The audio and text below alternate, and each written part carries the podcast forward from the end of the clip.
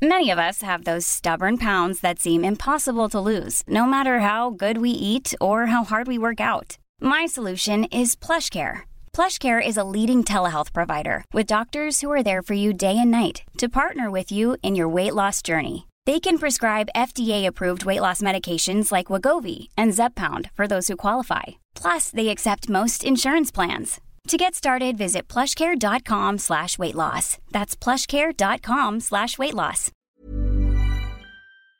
Vamos a platicar ahora con Eduardo Solís, él es presidente de la Asociación Mexicana de la Industria Automotriz, a quien tenemos en la línea telefónica y me da mucho gusto saludar. ¿Cómo estás, Eduardo? Mario, con el gusto de estar aquí contigo y con tu amable público. Gracias Eduardo por tomarnos la llamada. Pues con este asunto, este madruguete que les dio el viernes un diputado de Morena, Manuel López, eh, quien eh, pues se pidió poner una reserva a este artículo transitorio eh, décimo quinto para poder regularizar a los autos chocolate, a los que ingresan eh, y de importación y que, bueno, pues no están regularizados, no cumplen con todo lo que marca la ley. ¿Qué opinan ustedes ahí en la industria?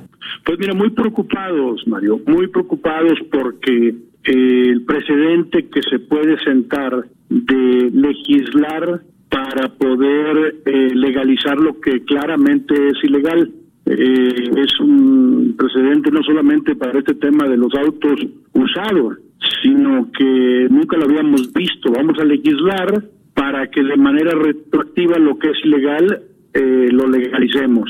Vamos a legalizar el contrabando eh, porque eso es lo que es y eso es lo que es muy grave. Eh, nosotros hemos señalado que por supuesto que estamos en la mejor disposición de trabajar de la mano con el Ejecutivo a través de instrumentos jurídicos del propio Ejecutivo eh, en facilitación administrativa que permita que quien tiene un auto de esta naturaleza que fue internado y que no puede justificar su legal estancia en el país, pues pueda eh, acudir a una suerte de kiosco que no tenga que salir del país y que en ese kiosco lleve a cabo los trámites para poder tener de manera legal el vehículo en, México, pagar sus contribuciones, etcétera, dándole un plazo de seis meses para que acuda.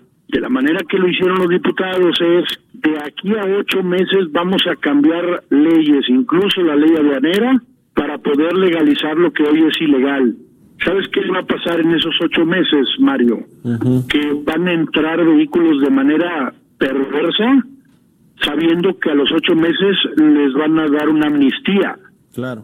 Entonces vamos a tener millones de vehículos adicionales esperando que salga esta amnistía. Eso lo ha dicho eh, la Asociación Mexicana de Distribuidores, eh, le puede pegar hasta un 30% en el mercado, tiene una implicación gravísima para la industria automotriz, pero también para el medio ambiente, también para el tema de seguridad. Estos son basura vehicular que nos llega de Estados Unidos.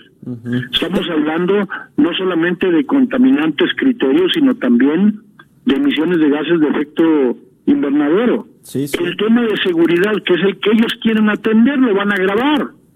Porque en los próximos ocho meses van a entrar masivamente vehículos esperando esta regularización. ¿De cuántos coches estamos hablando, Eduardo, que ya están en nuestro país de manera ilegal, que son autos chocolate, como se les denomina coloquialmente? ¿Y cuántos podrían entrar en estos ocho meses? ¿Cuál es el cálculo que tienen en la mía? Mira, Mario, es muy difícil porque no hay una contabilidad. INEGI no lleva la cuenta de lo que entra ilegalmente. O sea, no, nadie puede decir cuántos hay porque entraron ilegalmente, están ilegalmente en el país, por supuesto, no tienen placas y hay que decirlo. Eso se presta también a abuso de asociaciones que les venden cartones que les dicen que con ese cartón ya nadie los va a detener. El SAT ha sido muy, muy claro que esos cartones no tienen ninguna validez.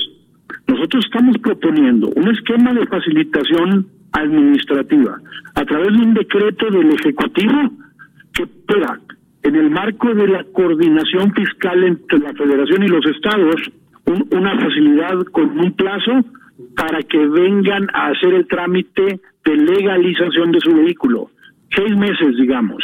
El no lo haga, el, al siguiente día vehículo que se encuentra de esta naturaleza, vehículo que se debe de requisar. O sea, sí hay mecanismos porque estamos conscientes de los problemas de seguridad que hay con estos vehículos.